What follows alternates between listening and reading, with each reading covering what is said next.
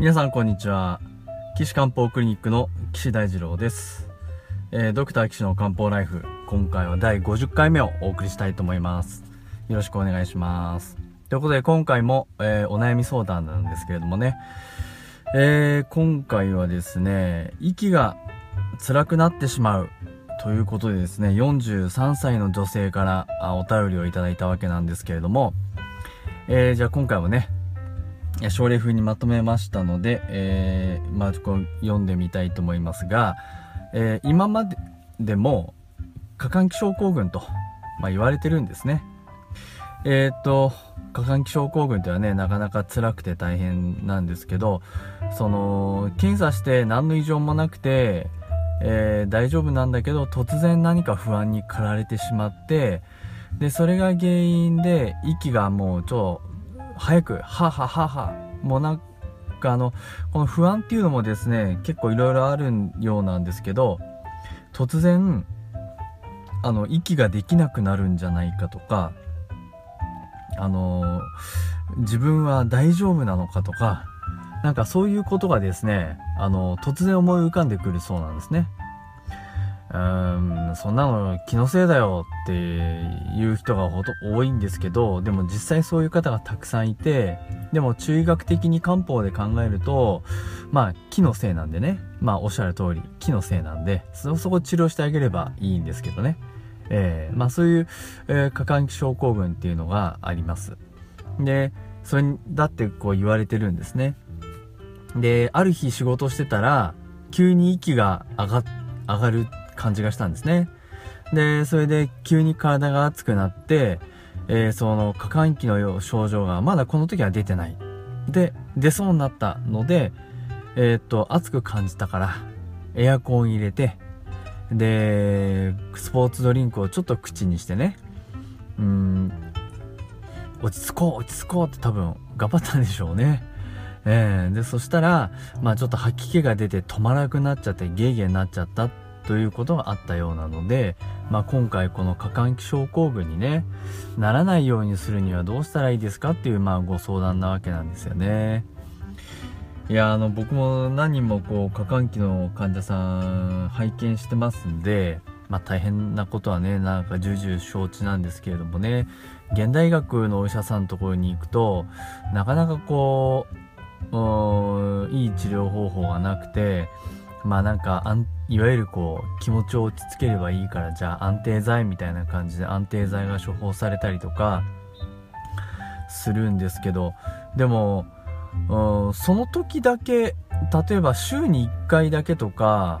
うん、月に1回だけ発すぐらいの頻度で発作が起こるっていうところで、毎日薬を飲むっていうのはまあ、ちょっとまああんまりナンセンスじゃないかなっていう気もしてはいるんですけれども、なかなか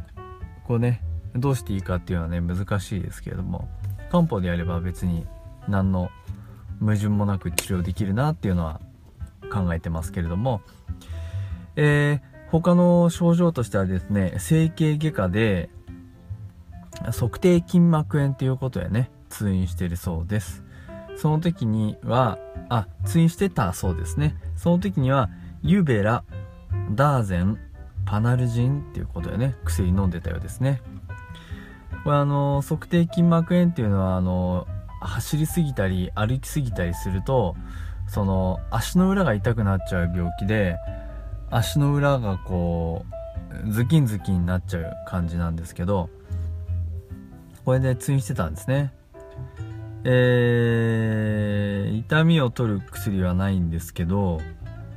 ユベラっていうのはまあビタミン E の薬ですね。これ飲むとあの血管が強くなると言われていて、あのよく、高脂血症の人とか、あの動脈硬化になりそうな人とか、そういう人に処方していることが、あまあ一応ありますね。で、ダーゼンっていうのは、まあ、あの、消化を助ける消化剤なんですよね。で、胃腸の薬。あとはこのパナルジンっていうのは、えっと、血管を広げたりとか、血管の、えっと、血液がですね、こう固まりやすいのを、こう、なんとかしようと。まあそういう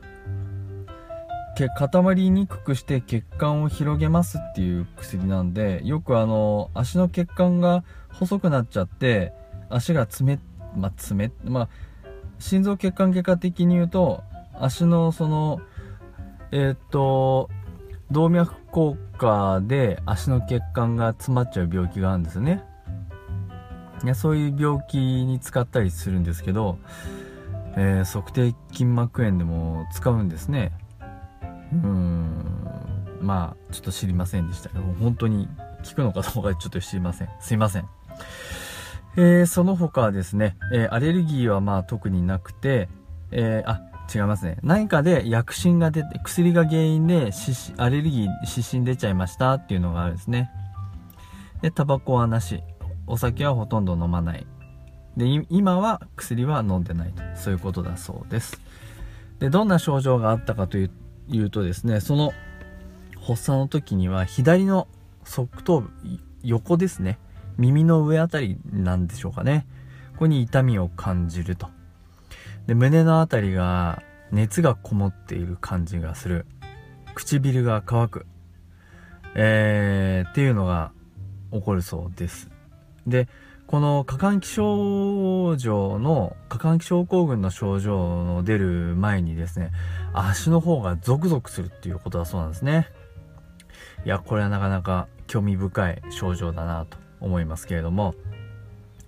えー、その他そういう時に寒気とか喉が痛いとか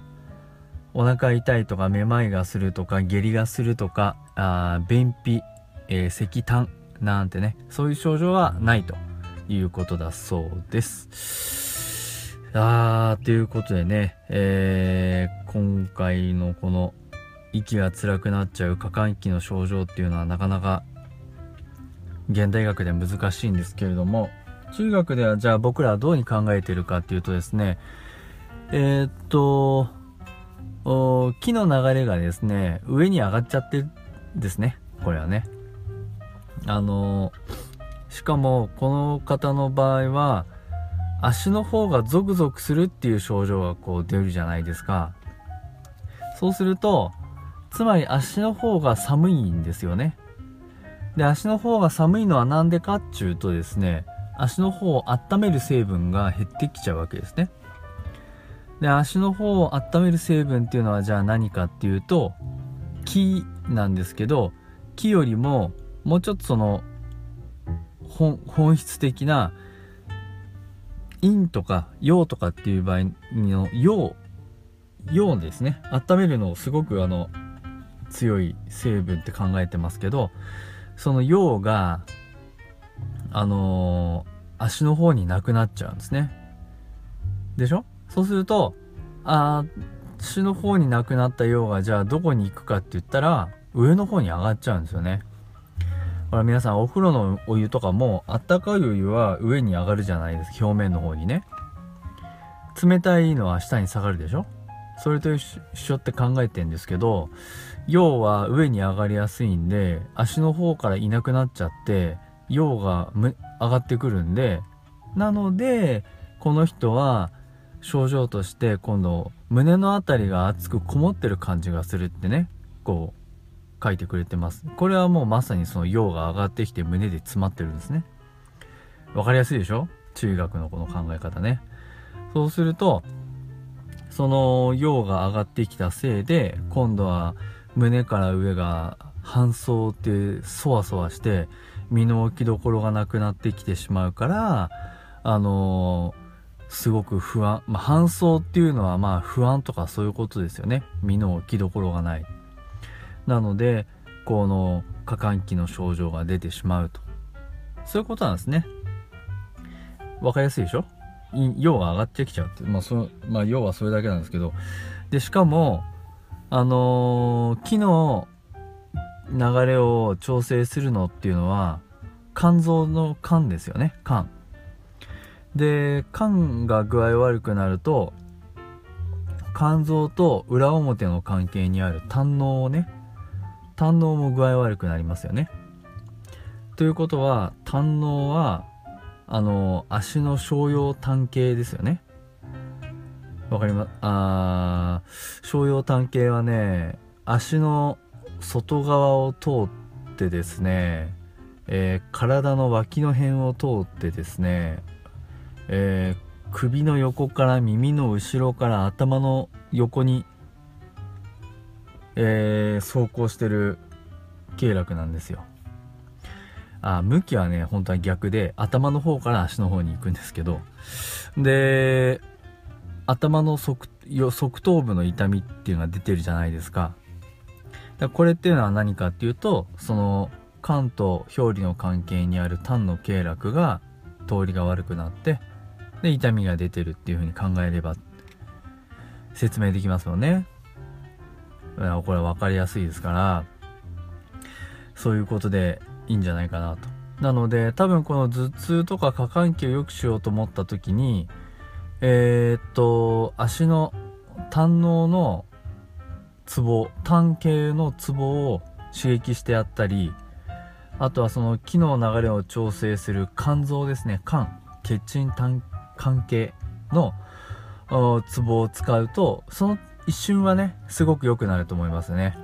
例えば大将とか、例えば、あ大将はですね、えー、足血沈関係肝臓の経絡のツボですね。えー、足輪球はあ足の胆のの経絡ですね。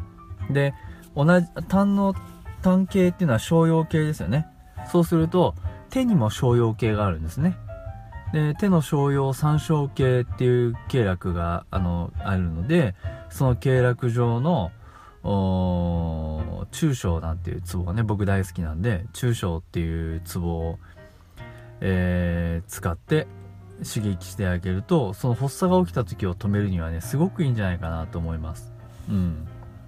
で、プラス、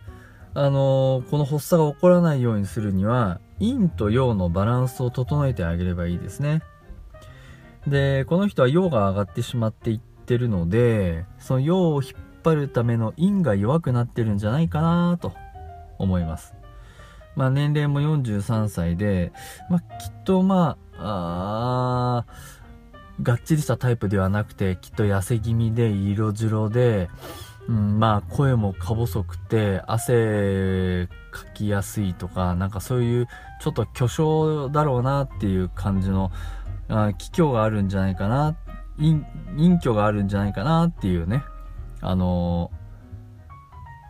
ー、風に想像されるんですけれども、えー、だその陰を補うとですね陽とのバランスが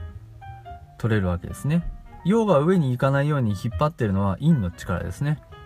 なので、体の中で、えー、陰が減っている。まあ、多分他にいろいろなんか症状があると思うんですよね。おしっこが近いかもしれないし、透明でサラサラしたおしっこがいっぱい出るとか、うん、ひょっとすると、低い耳鳴りがするとかね、えー、夜中トイレに起きることがあるとか、なんかそういう、その、腎隠居を思わせるような症状があるかなわかんないですけどね。そうなので、あの陰を補うようなあ治療を続けていくと多分もうこれ発作起きないですよね。えー、で発作が起こった時はこのツボ刺激してねって教えてあげれば大丈夫そうだしうーんまあ心配することはないですね。大丈夫ですよ。うんあの発作が起きたらねこうしてくださいっていうのをお伝えできますんでね。まあお近くでもし鍼灸師の先生なんかいればですね相談してもいいんじゃないですかね。いや、すごくいいと思います。はい。ということで、えー、今回ですね、えー、1回で終わっちゃいましたけども、第50回、息が辛くなって、まあ、過換気症候群の発作が起こっている方のね、お話をしました。えー、こういう症状がね、なんで起きるんですか？なんていうのは、毎回僕はあの、勉強会やってまして、群馬県は高崎市の NPO 法人のじゃんけんぽんさんっていうところのね、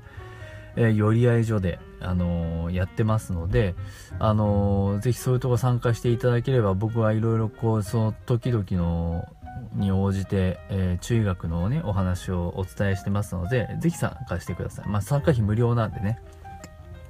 で、その群馬県なんか行けませんっていう人は、あの、僕のホームページのお問い合わせフォームからですね、お問い合わせいただければ、この番組で取り上げさせてもらいますので、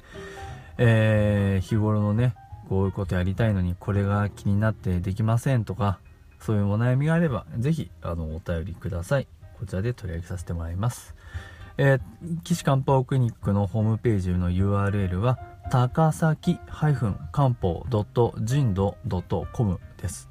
takasaki ハイフン、え、kanpo.jimdo.com です。